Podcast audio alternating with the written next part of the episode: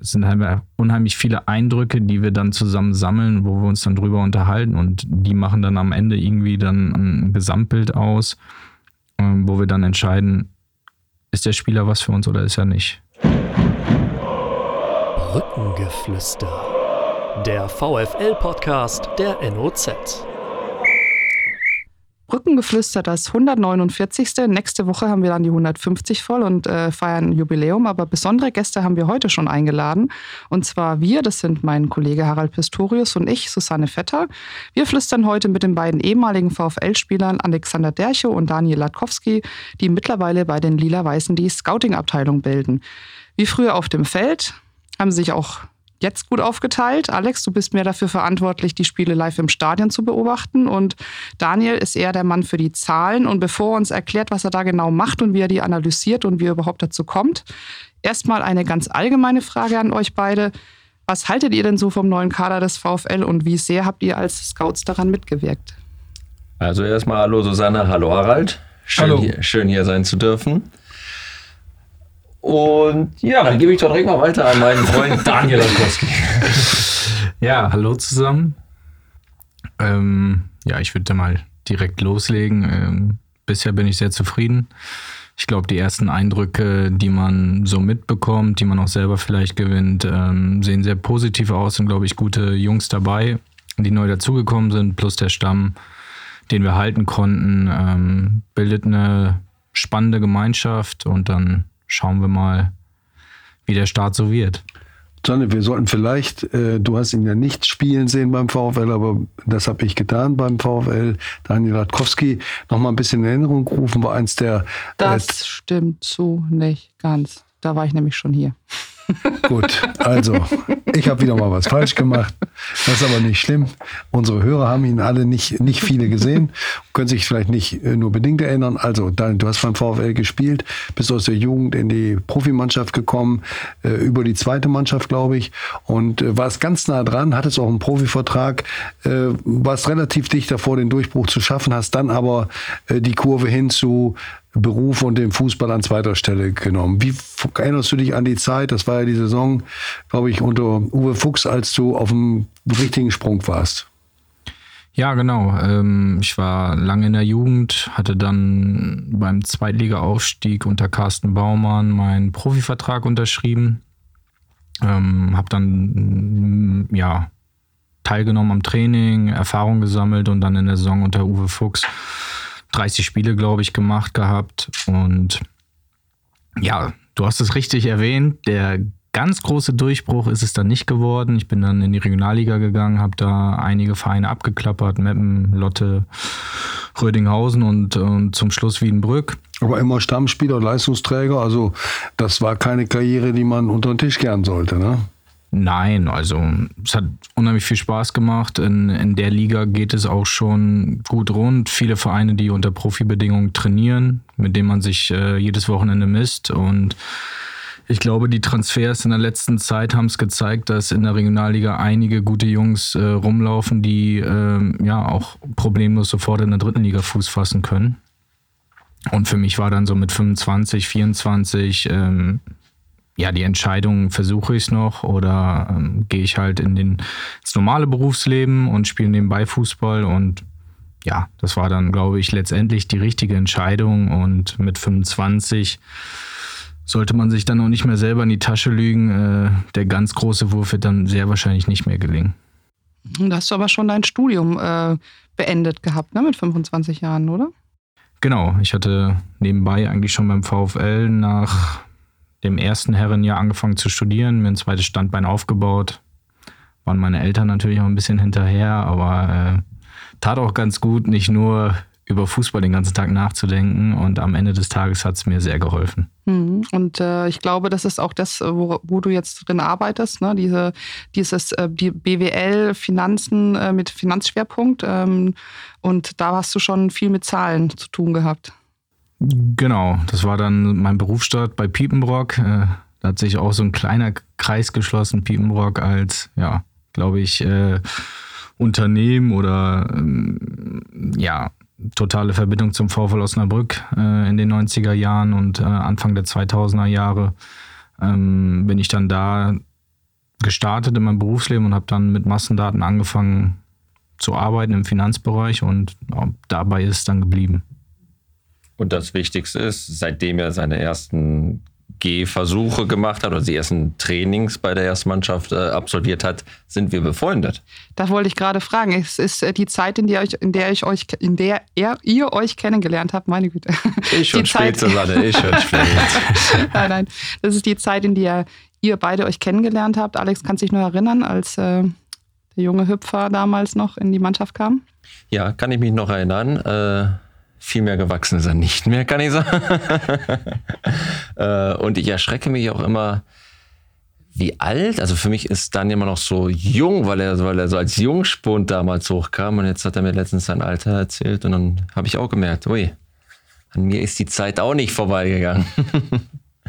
nee, war eine schöne Zeit. Ja, aber die, die, Freundschaft hat sich hat Bestand gehabt, was ja beim Fußball nicht so häufig ist. Viele Fußballer verstehen sich innerhalb einer Mannschaft gut, aber wenn dann der Wechsel kommt, dann bleibt da vieles auf der Strecke, was auch dem Alltag geschuldet ist und der Schnelllebigkeit. Aber das höre ich relativ selten, dass zwei Fußballer so über diesen langen Zeitraum, das ist ja auch immer wieder erwähnt, ähm, Kontakt habt, äh, zusammen was macht. Äh, das ja. ist selten, oder? Ja, definitiv eine Seltenheit. Ähm, war natürlich auch bei uns mal mehr, mal weniger. Aber ich glaube, gerade durch äh, seinen Wohnort Osnabrück und meinen Lebensraum äh, hier in Osnabrück ähm, ging es ja nie ganz auseinander. Ja, und jetzt äh, nicht nur privat eng, sondern halt auch äh, arbeitstechnisch. Mhm. Aber wenn man nochmal auf eure Anfangszeit zurückblickt, äh, die war, glaube ich, gar nicht so leicht, denn ihr seid mit einer Verletzung gestartet, ne? Beide, oder? Du hast ja, das war so. Ich also glaub, als ihr nicht gestartet, sondern als ihr euch kennengelernt habt, ne? habt ihr, glaube ich, zusammen die Reha oder irgendwie so eine so Maßnahme ja, absolviert. Alex kann sich nicht mehr erinnern. Also in, in, unserer Freundschaft bin ich für die Erinnerung zuständig. Sehr gut. Also, und ich für die Momente.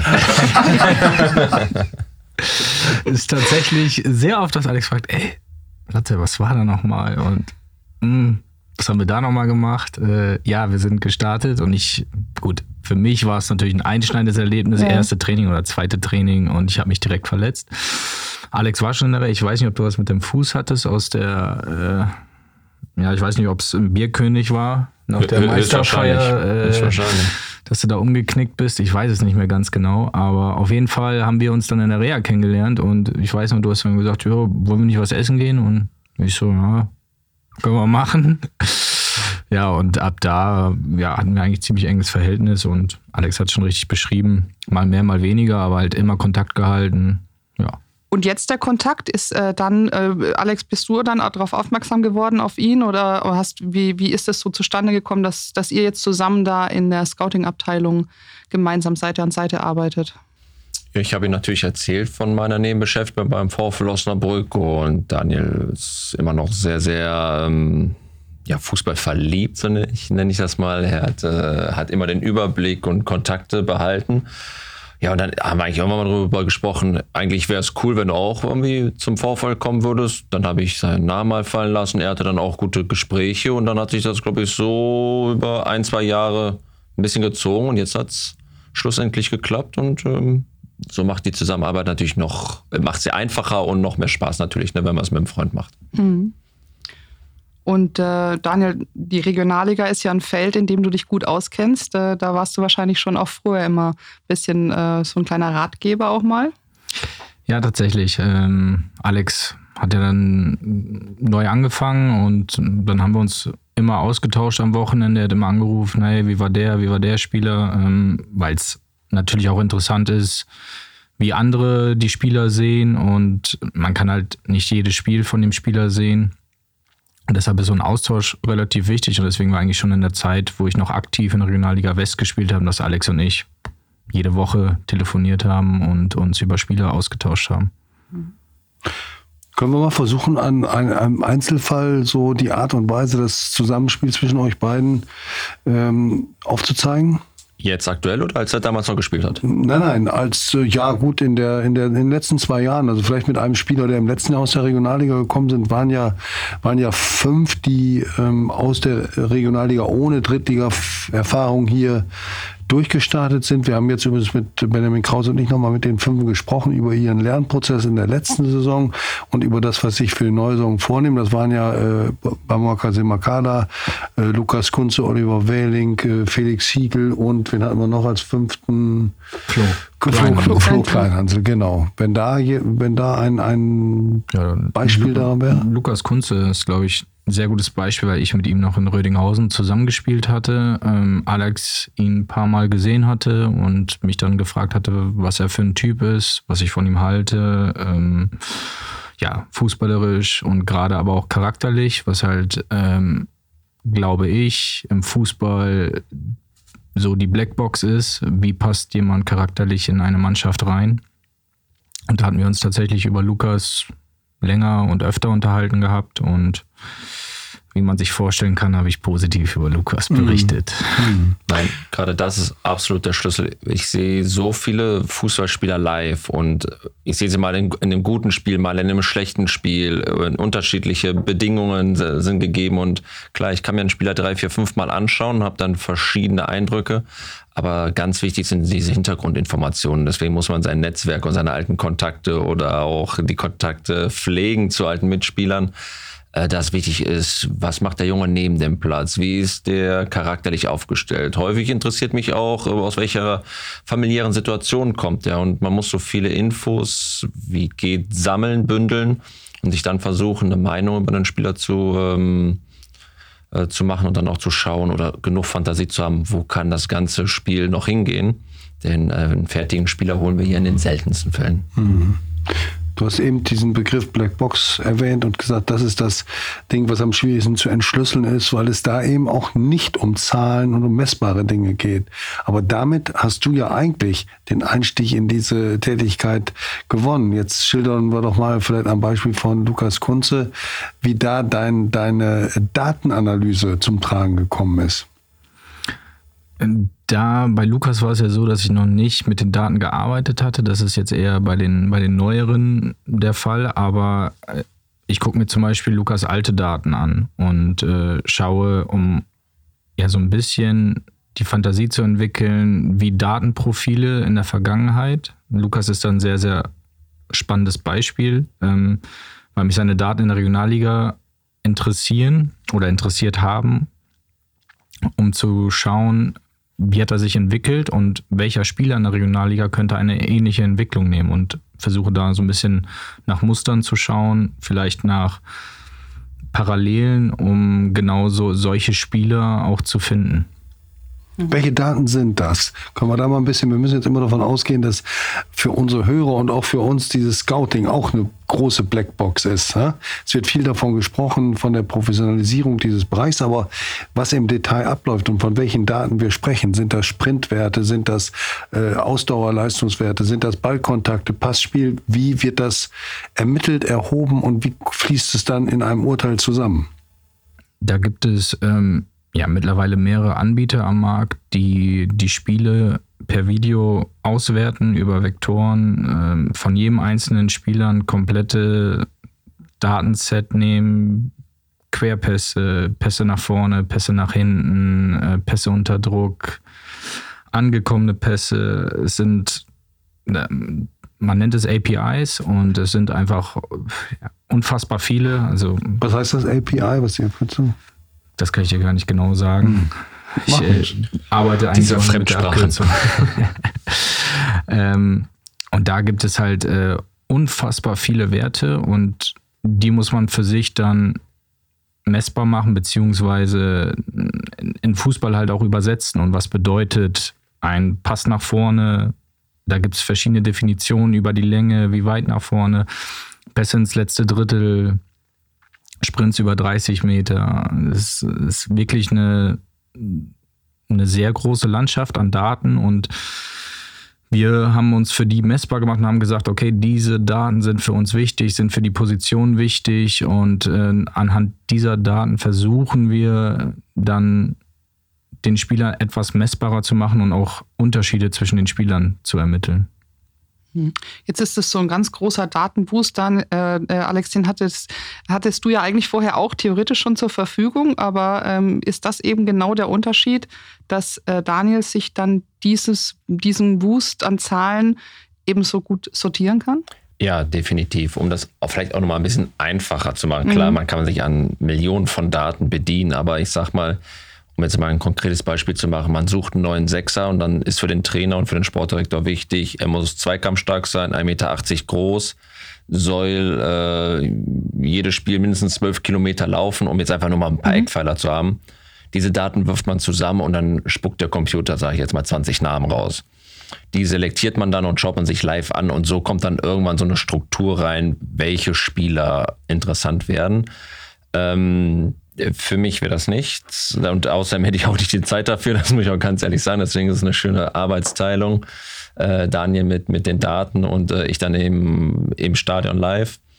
Und ähm, das Schöne ist, mit den Daten häufig äh, kommen Spieler auf, auf, den, auf, auf, den, auf das Radar, den man vorher gar nicht mhm. so gesehen hat, weil teilweise sind Spieler auch auf manchen Positionen unheimlich unauffällig, aber für das große Ganze sehr wichtig. Ich möchte jetzt einfach mal ein prominentes Beispiel nehmen, als damals noch äh, Christian Groß, Grosso, mit uns zusammengespielt hat, war das kein spektakulärer Spieler, aber mhm. er war unheimlich wichtig, weil er unheimlich viel gelaufen ist und unheimlich viele Zweikämpfe gewonnen hat. Aber der hätte jetzt einen normalen Beobachter, wäre ihm vielleicht gar nicht aufgefallen. Aber in, einem, in einer Struktur ist er ein sehr wichtiges Mosaiksteinchen. Und deswegen sind Daten sehr wichtig, weil man auch so manchmal Spieler ähm, vor Augen bekommt, die sonst vielleicht sogar in der Masse untergehen. Mhm.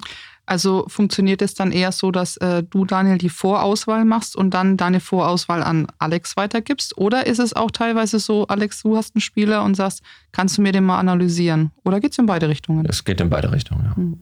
Sag doch nochmal ein Beispiel von einem der Spieler, die jetzt gekommen sind. Es sind ja wieder Regionalligaspieler dabei. Also gibt es gar nicht eins. jeder Transfer, der getätigt worden ist, äh, den haben wir live gesehen, im Video gesehen, durch, äh, durch Datensätze laufen lassen. Und dann haben wir den in einer mehrköpfigen Runde besprochen und dann gab es ein Pro oder ein Contra.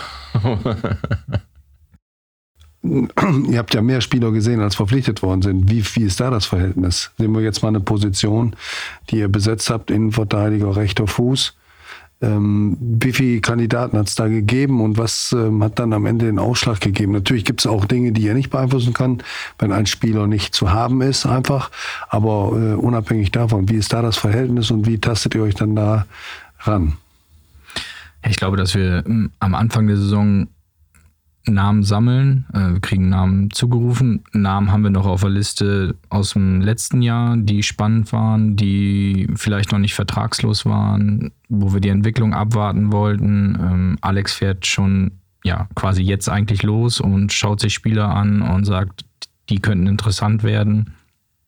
Und dann ist das, ja, wie Alex schon sagt, eigentlich ein, ein großer Pool. Also wenn wir jetzt an die Innenverteidigerposition denken, wahrscheinlich Spieler besprochen und angesehen, über 100, 200 Stück irgendwie. Und dann reduzierst du das nach und nach. Und dann gibt es dann verschiedene Kriterien und am Ende hast du dann wahrscheinlich 10 oder 15, ist, ist unterschiedlich. Und dann rankt man die und sagt, okay, das ist unsere Nummer 1, Nummer 2, Nummer 3. Und da muss man natürlich gucken, ähm, kriegen wir den, kriegen wir den nicht. Das ist aber außerhalb eures Aufgabengebiets ob wir den Spieler bekommen oder ja, nicht. Also ist das festzustellen? Ja, wir sagen schon, also ich sage, oder Daniel und ich sagen schon, wer ist unser Wunsch? Nee, das ist klar. Aber, aber dann kommt ja die Frage, kann der Verein den Spieler holen? Also da sind wir raus. Da, da ja, seid ihr raus, da das war ja, ja, ja. Hm.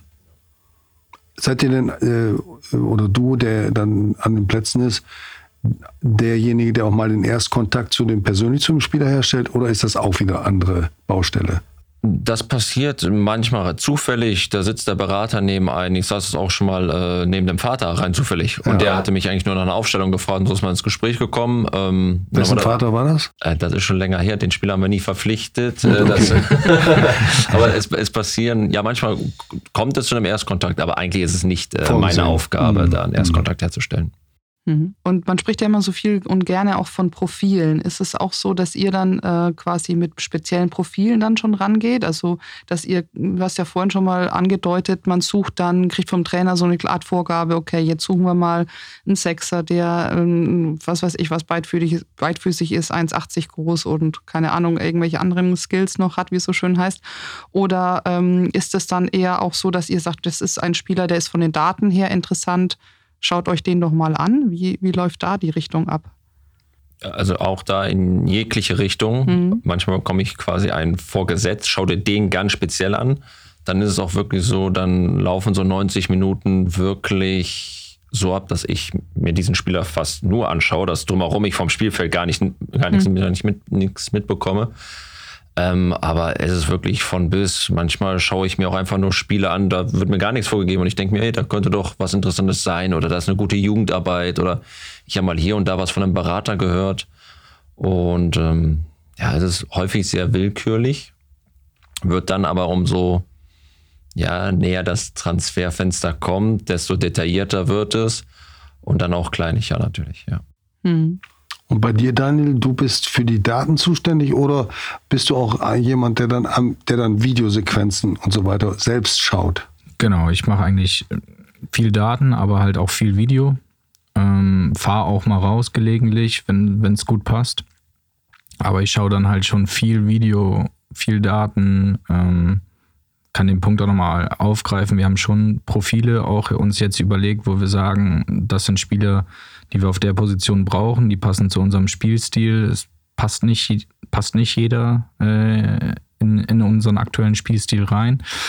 Das haben wir schon gemacht, aber ich gehe dann halt wirklich nochmal fein rein in die Videos und sozusagen jeder Datenpunkt ist mit einem Video hinterlegt, sodass ich mir auch nochmal die Datenpunkte in Videos angucke und auch nochmal auf Feinheiten achte. Also schaue bei den Dribblings äh, auf auf jede ein oder nicht auf jede, aber auf spezielle Einzelheiten, wie äh, verhält sich der Spieler in gewissen Situationen. Das ähm, fällt dann auch nochmal so ein bisschen mehr in meinen Aufgabenbereich. Wenn du gerade den Spielstil so beschreibst, ein bisschen angepasst oder ja, etwas variabler ist es ja schon geworden aus unserer Sicht. Man, Daniel Scherning hat ja letztes Jahr sehr, sehr stark an dem 4-3-3 festgehalten und jetzt ähm, auch ähm, äh, unter anderem beim VW Cup mit einem ähm, anderen System gespielt, mit zwei Spitzen und, und einer Raute im Mittelfeld. Ähm, beschreib doch mal aus deiner Sicht, was ihr so für Typen gesucht habt und, und äh, mit welcher Vorgabe, mit welchem Stil äh, ihr da rangegangen seid. Also mit, mit, mit, dem, mit der Vorgabe, so, so einen Stil wollen wir künftig spielen. Ja, es gab ja verschiedene Positionen, die wir, wo es klar war, wo wir Bedarf haben, wenn man den, den rechten Innenverteidiger nimmt.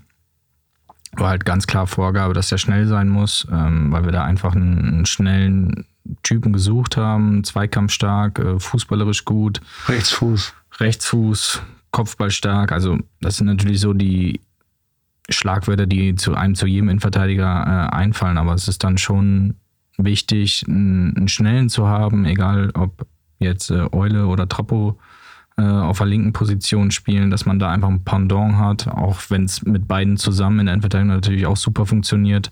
Aber um einfach ein bisschen Variabilität zu haben, war für uns klar, dass wir einen Rechtsfuß haben, der schnell sein muss.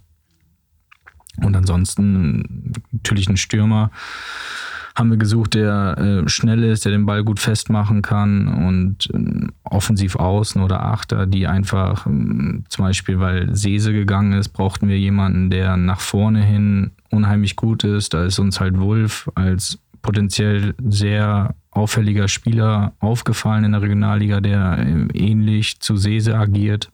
Aber der ist vorher, um da mal kurz einzuhaken, äh, jedenfalls in den NLZs keinem aufgefallen. Also das ist eine untypische Karriere für diese Zeit des Fußballs. Äh, wie seid ihr auf den das erste Mal gekommen und äh, was habt ihr euch gedacht, als ihr ihn das erste Mal gesehen habt? Für uns, um das gleich vorwegzunehmen, als wir ihn in den ersten Einheiten und in Testspielen gesehen haben, ist uns aufgefallen, mit welcher Selbstverständlichkeit der immerhin jetzt ohne NLZ-Ausbildung, mit welcher Selbstverständlichkeit den Ball an sich zieht, verteilt und auch ruhig dabei agiert. Ball, enorm ballsicher.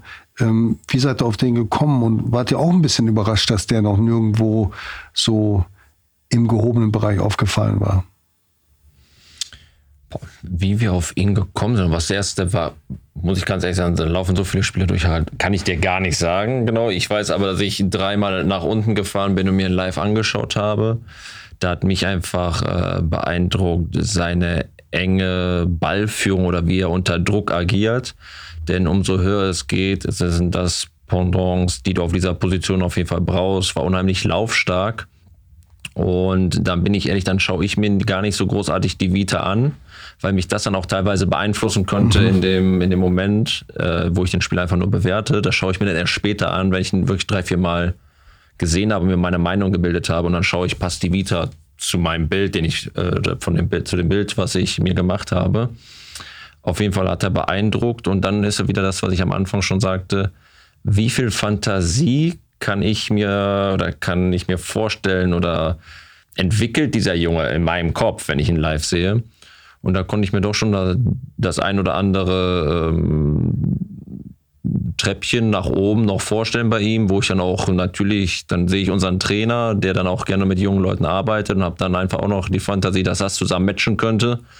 Und so kommt dann irgendwann eine Beurteilung von mir zustande. Und wann kommt, bleiben wir bei Janis, wie ist das bei dir dann angekommen? Da sagt dann äh, Alex irgendwann, such mal, check mal die Daten vielleicht mit dem und dem Schwerpunkt oder guck dir mal auch Videos an oder? Janis ist, glaube ich, sogar äh, in einer Scouting-Sitzung ist der Name gefallen, beziehungsweise ich habe mir danach auch die Daten angeguckt und äh, die waren spannend. Ich glaube, daraufhin ist Alex dann auch äh, rausgef äh, rausgefahren, hat sich ihn äh, angesehen ja, und ähm, Alex hat es dann genau beschrieben gehabt. Der war dann halt einfach total spannend. Ähm, auf den Videos konnte man sehen, dass er nach vorne hin unheimlich viel Lösung hat, einen sehr guten Abschluss hat und einfach ein bisschen ja anders als die Spieler auf seiner Position. Und sowas bleibt halt oft hängen. Es bleiben halt oft Spieler hängen, die irgendwas Außergewöhnliches an sich haben, weil diese irgendwie muss man ja auffallen. Natürlich gibt es Tore, Vorlagen, das sind die, die klassischen. Aber es gibt halt Spieler, die einfach über ihre Aktionen auffallen und äh, er gehörte dazu. Hm, und wie kommt man dann genau auf diese Sachen? Denn das ist ja wahrscheinlich auch total schwierig auszuwerten in diesen Zahlen. Ja, das muss dann wirklich übers Video erfolgen, wahrscheinlich, oder? Ja, also das ist halt ein Zusammenspiel aus allem. Ne? Wenn man sich das jetzt überlegt, wir schauen Videos, wir schauen uns die Daten an, wir schauen live, Trainerteam guckt drüber, Armir guckt drüber, Julius guckt drüber. Es sind halt unheimlich viele Eindrücke, die wir dann zusammen sammeln, wo wir uns dann drüber unterhalten und die machen dann am Ende irgendwie dann ein Gesamtbild aus, ähm, wo wir dann entscheiden, ist der Spieler was für uns oder ist er nicht. Aber es ist ja am Ende mehr als eine reine, eine simple Additionsmethode. Das, äh, da muss ein Urteil gefällt werden. Inwieweit darf denn dann noch bei all dieser Systematik und dieser Gründlichkeit das Bauchgefühl, die ganzheitliche Wahrnehmung eines Spielers äh, äh sein? Spielt das noch eine Rolle oder ich glaube, darf das nicht mehr sein? Doch, es ist alles andere wäre auch nicht menschlich. Dann würdest du ja, dann würdest du agieren wie ein Roboter und, und das sind wir alle nicht. Und ich kann dir auch verraten, wenn wir da zu fünf, sechs sitzen und wir schauen uns einen Spieler an, dann sagen manchmal vier super und zwei sagen, nee, vollkommen eine Katastrophe. Und dann sitzt man auch manchmal und denkt sich, hm, wie kommt so ein Urteil zustande? Aber es sind alles Menschen, jeder sieht Fußball anders, jeder hat auch eine andere Vorstellung, wie ein Spieler auf einer Position agieren sollte. Und ich finde manchmal Sachen toll. Da guckt er mich an und sagt, Alex, äh, sehe ich überhaupt nicht. Und ähm, deswegen ist es natürlich auch nicht immer ganz einfach. Und das ist auch das Schöne, das müssen wir ja nicht, den, den letzten Satz, das letzte Wort zu sprechen, sondern das macht dann der Sportdirektor. Aber Bauchgefühl und ja, und Phanta ich sage ihm gerne das Wort Fantasie in den Mund. Ähm, das schließt ja die Entwicklung mit ein, ne? das ist äh, entscheidend. Definitiv, ähm, spielen da schon eine große Rolle. Ja, vor allem bei jungen Spielern. Ne? Hm. Also junge Spieler, da braucht man Fantasie. Hm. Da muss man einfach ähm, ja, schauen, wie passt er rein. Du hast vom Charakter gesprochen. Vielleicht auch ein spezifisches, äh, spezifischeres Wort dafür, finde ich, ist immer Fußballcharakter. Also wie verhält sich jemand auf dem Platz? Es gibt ja auch Spieler, äh, die, die machen außerhalb des Platzes manchen Blödsinn, aber es geht jetzt um den Fußballcharakter. Wie bewegen sich innerhalb einer Mannschaft? Äh, wie oft meckern sie mit ihrem Mitspieler? Wie oft legen sie mit dem Schiedsrichter an? All solche Dinge spielen eine Rolle. Ähm, das wird mitbewertet, das kann man beobachten. Ähm, aber wie kommt man dann ähm, an diesen, an diesen Bereich, bei dem man sagt, ich weiß nicht was, aber der Junge hat irgendwas. Das gibt's ja auch, ne? Dass, dass du sagst, ist das dann so der Ansatz von Fantasie und der muss dann von euch sozusagen verifiziert werden? Richtig, also es muss ein, muss ein Gefühl sein von einem oder der, der muss einen begeistern. Oder, oder, oder, teilweise, wenn er richtig, richtig gut ist, äh, musst du auf der Tribüne sitzen und mehr oder weniger ein kleiner Fan werden. Und das musst du dann rüber transportieren, weil dann ist die nächste Scouting-Sitzung vielleicht drei Wochen später. Und dann musst du das immer noch, selbst wenn du fünf Stichworte gemacht hast, musst du das immer noch so rüberbringen, dass alle anderen in dem Raum dann natürlich auch von diesem Spieler begeistert sind und sich dann äh, Informationen einholen, Videos anschauen etc. Also obwohl da, da auch immer ganz gut ist, wir machen das eigentlich immer oben an der Illus. Wir haben da eine große Leinwand und schauen uns dann halt auch nochmal parallel halt auch Videos an, wenn vielleicht noch nicht jeder gesehen hat. Und dann merkt man eigentlich relativ schnell, ob die anderen einem folgen bei dem Spieler oder nicht. Von wem, vielleicht Alex, von wem der ähm, aktuell jetzt neu dazugekommen ist, war, oder auch aus der letzten Saison, kannst du dich erinnern, warst du denn so der größte Fan? kann ich so jetzt gar nicht sagen, aber ich kann euch von einem Spiel erzählen, den ich mir angeschaut habe. Da war ich nach 15 Minuten Fan. Hm. Und wir haben ihn leider nicht bekommen. Und er hat aber eine wunderbare oder legt gerade eine sehr gute Karriere hin. Hm. Jetzt bin ich ja so fantastisch gut mit Namen, aber von Hamburg. Alidu. Alidu. ich, ja, also ich stand dann und habe mir gedacht, Halleluja, jetzt bist du gut, Junge. Ja. ja, leider haben wir nicht verpflichten können, aber. Das sind ja dann manchmal auch andere äh, Sachen noch, die mit einer Rolle spielen. Leider ja, aber den hätte ich gerne eingepackt. Den hätte ich, wäre noch kurz mit ihm zusammen nach Hause gefahren, Koffer gepackt, hätte ich mitgebracht. Und auf deiner Position, Flo Kleinhansel, hast du den gescoutet? Nein, den habe ich nicht gescoutet. Ähm, aber hat das letzte Saison sehr, sehr ordentlich gemacht. Allerdings. Ich meine, sind große Fußstapfen, die er treten muss, aber ist, er noch, ist er noch jung, ist er noch jung. Und vielleicht mal ein Satz zu, zu, wenn wir ein paar neue Spieler durchgehen können, wenn das für euch okay ist. Erik Engelhardt, ist, ich hab, wir haben neulich in einer, äh, beim Stream vom Spiel gegen Wolfsburg gesagt, hat er gegen Wolfsburg gespielt oder gegen 96 gegen Wolfsburg, ne?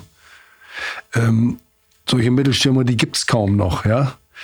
Ähm, er ist ein Typ, der, der äh, nicht unbedingt die klassischen Kriterien erfüllt für, für die Position, aber Trotzdem hat er was, das sieht man sofort in dieser Robustheit, wie er den Ball behauptet. Kein Wunder, dass man ihn den Cottbus Panzer genannt hat. Da läuft man ja gegen und prallt, prallt ab, wie er den Ball behauptet. Und äh, man hat es gesehen in den Zweikämpfen gegen Wolfsburg, wie er sich auch überhaupt nicht provozieren oder aus der Ruhe bringen lässt, während sein Gegenspieler deutlich prominenter und bekannter ja richtig sauer wurde. Ihr habt es wahrscheinlich gesehen. Ähm, erzählt doch mal, was, was er, wie, er den, wie ihr euch dem so angenähert hat, habt und ähm, den dem Trainerteam schmackhaft gemacht habt? Kann ich erstmal meinen Gedankengang oder meine kleine Geschichte dazu erzählen. Ich durfte zweimal nach Cottbus fahren, was übrigens nicht um die Ecke ist. So viel darf ich verraten. Und ja, ähm, wir haben zu dem Zeitpunkt äh, intensiven Stürmer gesucht, als ich ihn gescoutet habe. Er hat bei Cottbus aber teilweise auch außen gespielt. Ähm, und dann komme ich wieder zu meinem schönen Wort Fantasie. Da muss ich mir den vorstellen, jetzt spielt er außen, wie könnte er in der Mitte agieren? Er ist jetzt, bringt nicht die typischen Mittelstürmer-Attribute mit, ist jetzt nicht 1,90 Meter. Also ich sage jetzt mal nicht so ein Adriano Grimaldi-Verschnitt vielleicht, wo ich jetzt sagen würde, der bringt alles mit für, für den klassischen Neuner. Ja, aber dann sieht man, dass er, wie gesagt, die Bälle unheimlich gut festmacht, robust ist, ähm, ja, klein und robust, aber einen Torriecher hat, ähm, trotzdem gut an der Kugel ist. Und dann wirft man diese Attribute ein, aber eigentlich hat man in seiner Idealvorstellung was anderes spricht trotzdem darüber, dann kommen wieder Daten mit ins Spiel, dann holt man sich äh, Background-Informationen von ehemaligen Mitspielern. Ich hatte jetzt noch das Glück, dass ich sogar den Sportdirektor von Cottbus recht gut kannte, wo ich mir auch ein paar Infos holen konnte. Und dann wird das irgendwann ein Portfolio und man redet, man redet, man redet. Mhm. Und dann wird irgendwann eine Entscheidung getroffen. Und ähm, bis jetzt ist sein Eindruck sehr positiv, den er in der Vorbereitung hinterlässt. Und erwarte ich persönlich, erwarte mir von ihm sehr viel. Mhm. Daniel, wie packt man so einen Mann, so einen Typen in, in Zahlen? Das war beim Erik sogar ein bisschen schwieriger, weil er in der Regionalliga Nordost äh, letzte Saison gespielt hat und da gibt es keine Daten, weil mhm. Sport im Osten die Rechte hat und äh, da gibt es auch keine Videos. Also der öffentlich-rechtliche Sender, ja. Genau, die können nicht ausgewertet werden. Äh, da habe ich tatsächlich dann mittwochsabends Sport im Osten, den Livestream angemacht stimmt, und stimmt, ihn stimmt. mir angesehen. Ähm, und hatte dann halt noch Altdaten äh, aus seiner Zeit in Rostock, die wir dann aber auch ja keinen keinen hohen Wert bemessen haben, weil es halt nicht seine Position war oder nicht die Position, auf der wir ihn gesehen haben, weil er da viel außen gespielt hat. Und daher ähm, ja, haben wir viel auf Alex sein Urteil Wert gelegt. Wir haben äh, im Kader sind drei U19-Spieler jetzt während der Vorbereitung. Ähm, Luca Böggemann und ähm, Igit Karademir und ähm, Kevin Wietaub. Einer hat einen Profivertrag bekommen, Janik ist, einer ist schon älter als die drei. Äh, salopp gefragt, kennt man die so gut, dass man die nicht scouten muss oder müssen die auch durch so eine Datencheck, durch so einen Datencheck? Ich habe äh, alle Spieler gesehen gehabt im, im Vorbereitungsspiel im Winter gegen Rödinghausen. Da sind wir beide aber tatsächlich nicht so involviert, weil die Jungs haben eigentlich, ja, die Leute aus dem NLZ, äh, Sportdirektor, Trainerteam, alle auf dem Zettel und können die wesentlich besser beurteilen als wir beide, die dann vielleicht mal drauf gucken könnten. Ich muss auch ehrlich sagen, ich habe noch nicht einen einzigen, noch nicht einen Spieler von denen, oder nicht ein Spiel oder einen Spieler live gesehen, weil wenn die spielen oder trainieren, bin ich selber unterwegs. Ist auch immer eine ganz lustige Anekdote. Viele Leute wollen mit mir immer noch über den VfL Osnabrück sprechen und wie ich die Spiele gesehen habe und was ich dazu sage. Und ich muss immer sagen, sorry, war im ganz anderen Stadion. Ich habe keine Ahnung. Wie viel fährst du da so rum, Alex? Das ist Oh, ja schon. Viel zu viel. Viel zu viel. Mein, äh, ja, ich lebe quasi in meinem Auto, ja. Okay. Du hast eben schon mal die Distanz nach äh, Cottbus äh, so ange angemerkt. Jetzt stelle ich mir vor, ihr scoutet bestimmt auch mal auf. Das ist ja nun noch ein Fußballstadion, aber äh, das sieht in manchen Regionalliga-Standorten ganz respektvoll äh, anders aus. Wenn man dann im November bei Nieselregen vielleicht noch ohne Dach über dem Kopf steht und so ein Spiel scoutet. Ähm, Macht richtig Spaß. aber am Ende wirst du doch getrieben davon, dass es deine Jungs sind, die dann, oder einer, vielleicht einer von den Jungs ist, die du durchbringst. Ich frage ernsthaft nach deiner Motivation. Das ist es doch eigentlich, oder? Ich sag dir eins, in dem Moment denke ich da nicht an Motivation oder sonstiges, das kann ich dir sagen. Da frierst du und denkst dir nur Halleluja, warum eigentlich? Ähm, es ist Leidenschaft irgendwie, ja. Es ist mein ganzes Leben war Fußball. Die größte Zeit war lila-weiß, VfL Osnabrück und so tritt man nicht ganz äh, raus, tut sein, tut seinen Input mit dazu. Der Austausch mit, äh, mit dem neuen Sportdirektor ist fantastisch, wirklich sehr, sehr eng. Jetzt auch noch mit Dani, wie ich sagte, noch ein Freund mit dazu. Das ist dann nicht, es ist nicht Arbeit, es ist Hobby, so ein bisschen sage ich jetzt mal, ja, Hobby. Leidenschaft. Leidenschaft, Hobby und das, das macht so macht Spaß. Ähm, wenn du da mit jemandem zusammenarbeiten musst, äh, der auf deine Meinung wenig zählt oder dem es am Ende des Tages egal ist, ob du da jetzt irgendwo in Brandenburg unterwegs warst oder vielleicht unten in München, dann machst du das vielleicht maximal ein Jahr und dann sagst du auch, danke, du, auf Wiedersehen. Und so ist, passt die Konstellation sehr, sehr gut. Mhm. Und es ist ja wirklich so, dass es im, in den letzten zwei Jahren so ein Modell war des VfL, auch kann man schon sagen, in der Regionalliga unterwegs zu sein und dort nach äh, Spielertypen zu suchen, die man braucht und wo man eben diese Fantasie auch hat, dass sie sich noch entwickeln. Ist das der Weg aus deiner Sicht auch, äh, Alex, den der VfL ja eigentlich gehen muss? Ich bin nie ein Freund immer nur von einem Weg. Ich glaube, es macht immer eine, eine gesunde Mischung. Es kann äh, definitiv, also ich glaube, ein guter Vorreiter war Paderborn in der Vergangenheit. Die haben unheimlich äh, viel Positives bewirkt mit, äh, mit Regionalligaspielern. Ähm, aber auch ein etablierter Drittligaspieler oder wenn mal etwas aus Liga 1 oder 2 aus dem Regal fällt, ähm, weil der Junge noch ein bisschen Entwicklung braucht, den man ausleihen kann, glaube ich, viele Mosaiksteine ergeben dann ein schönes Gemälde, hoffentlich am Ende des Jahres.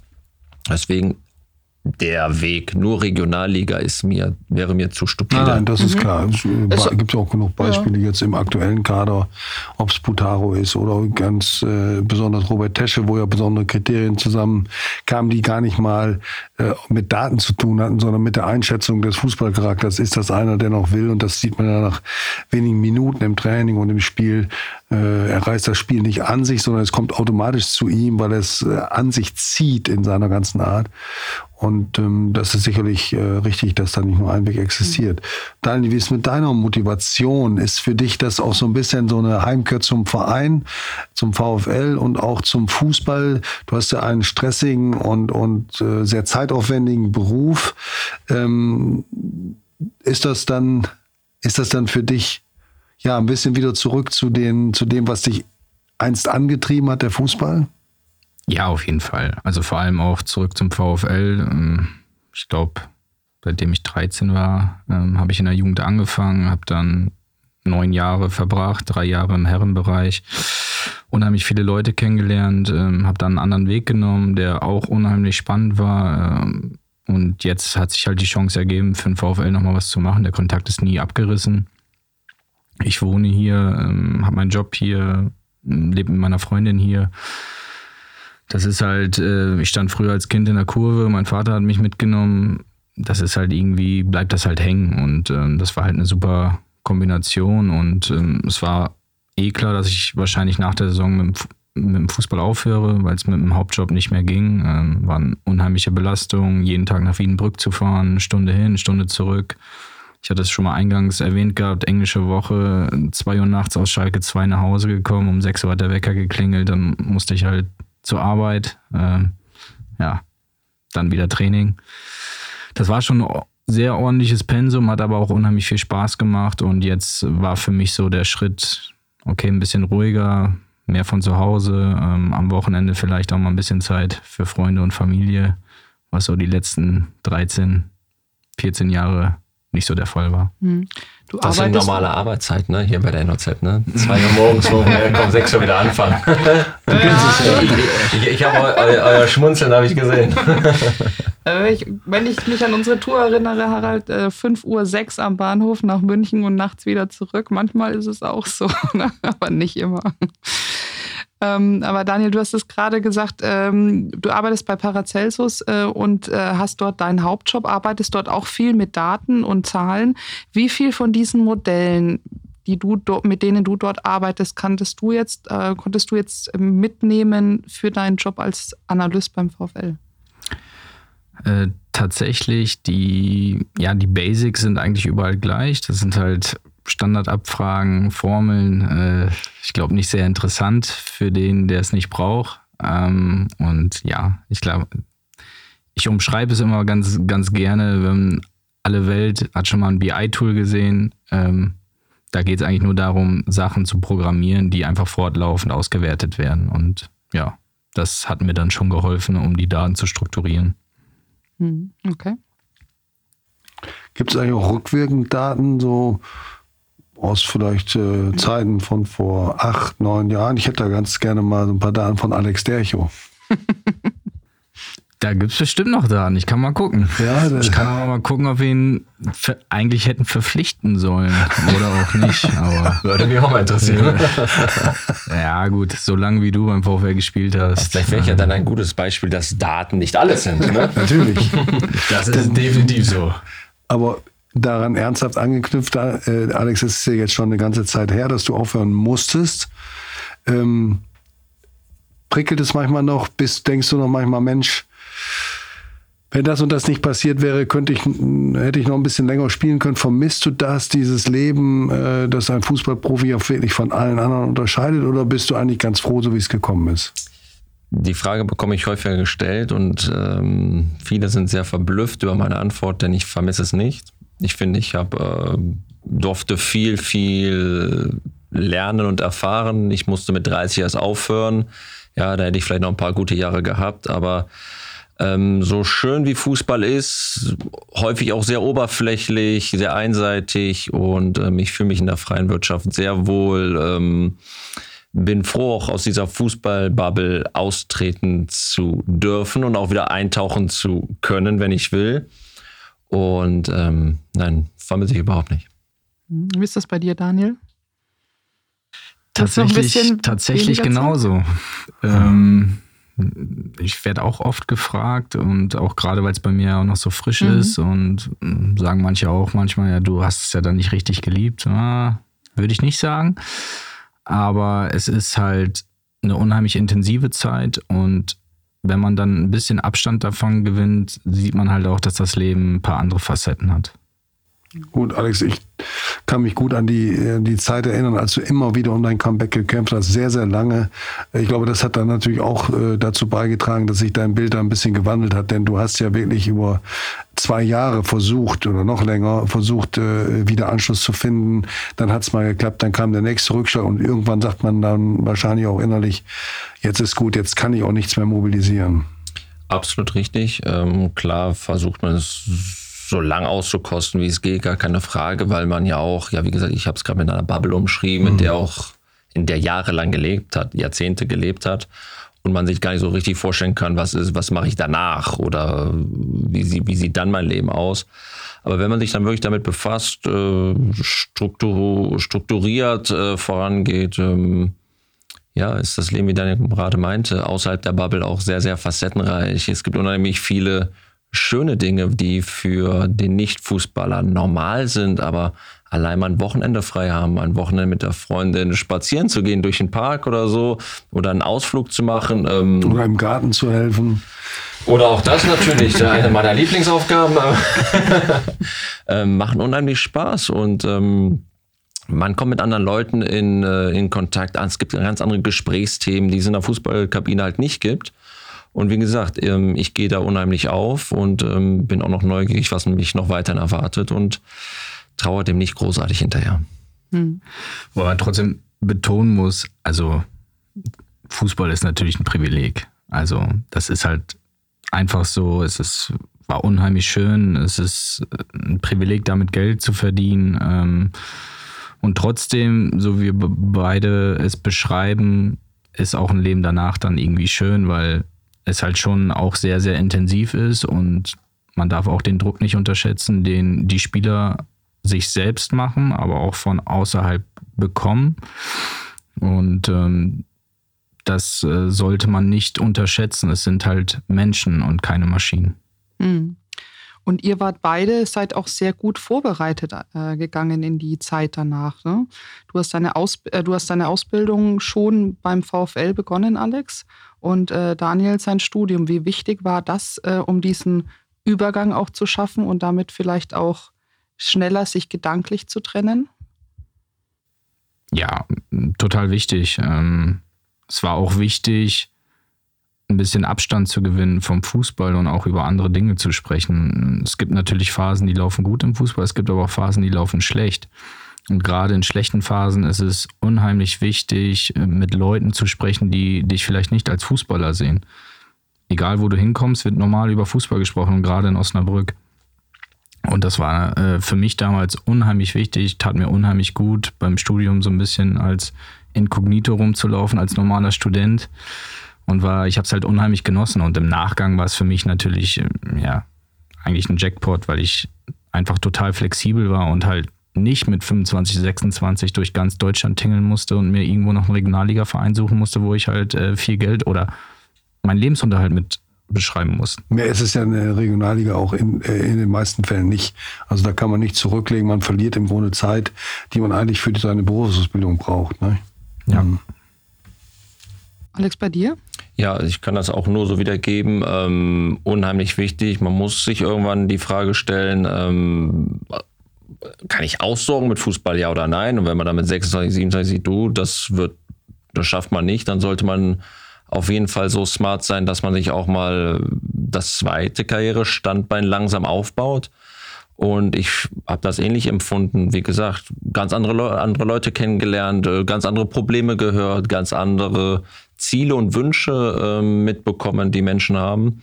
Und wie gesagt, es ähm, bereichert einfach den Gedankengang und ähm, ist wunderbarer Input. Mhm. Ist das vielleicht auch ein Geheimnis eurer Freundschaft, um mal wieder den Bogen zum Anfang zu spannen, dass ihr euch auch immer über andere Sachen unterhalten konntet, neben außer, außer Fußball?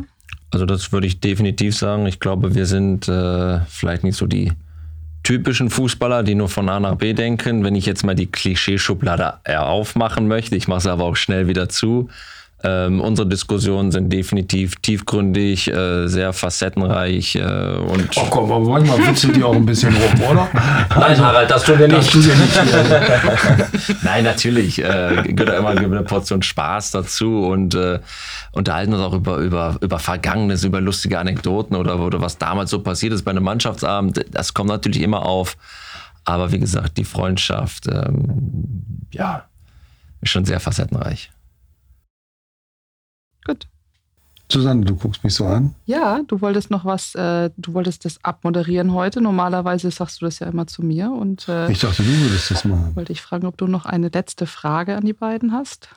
Oder vielleicht auch auf unseren Livestream hinweisen möchtest. Ganz noch. genau, das ist es. äh, Livestream ist Fernsehen im Internet und das gibt es am Freitag ab 16 Uhr wieder, vielleicht auch schon ein paar Minuten eher, wenn der VfL auf der Eloshöhe seinen drittletzten Test absolviert gegen Rot-Weiß Aalen. Und am Samstag wird gespielt in Paderborn. Da allerdings unter Ausschuss der Öffentlichkeit. Wir sind zwar vor Ort und können tickern, aber nicht streamen. Also am Freitag 16 Uhr VfL gegen Aalen und dann auch die Generalprobe eine Woche später gegen den FC Groningen. Das wird bei uns im Livestream zu sehen sein. Da können wir schon mal den Hinweis darauf geben. Natürlich dann auch in, mit den weiteren Podcasts. Da werden wir Susanne wahrscheinlich mit den sportlich Verantwortlichen sprechen, nacheinander. Amir Chapozadeh, dem Sportdirektor, und mit Dein Scherning, dem, dem Coach. Ja, und ansonsten freuen wir uns auf den Beginn der Saison und, und äh, wir bedanken uns ausdrücklich und herzlich bei Alexander Derchen und Daniel Latkowski, den Scouts und Analysten des VfL, ähm, die dafür sorgen. Und wir werden die Spieler natürlich genau wie die Fans auch verfolgen.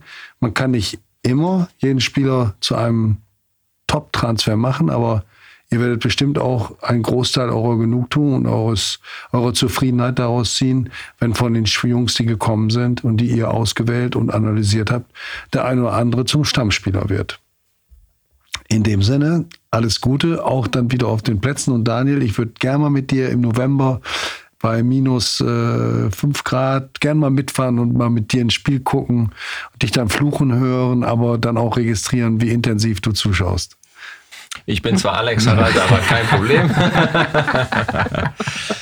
Wie gesagt, es ist ja schon spät. Man verzeiht den einen oder anderen Fehler, aber du bist herzlich eingeladen. Wenn die Currywurst natürlich auf dich geht, nehme ich dich auch mit. Selbstverständlich. Es war mir eine Freude oder sicherlich war es uns eine Freude und äh, vielen lieben Dank.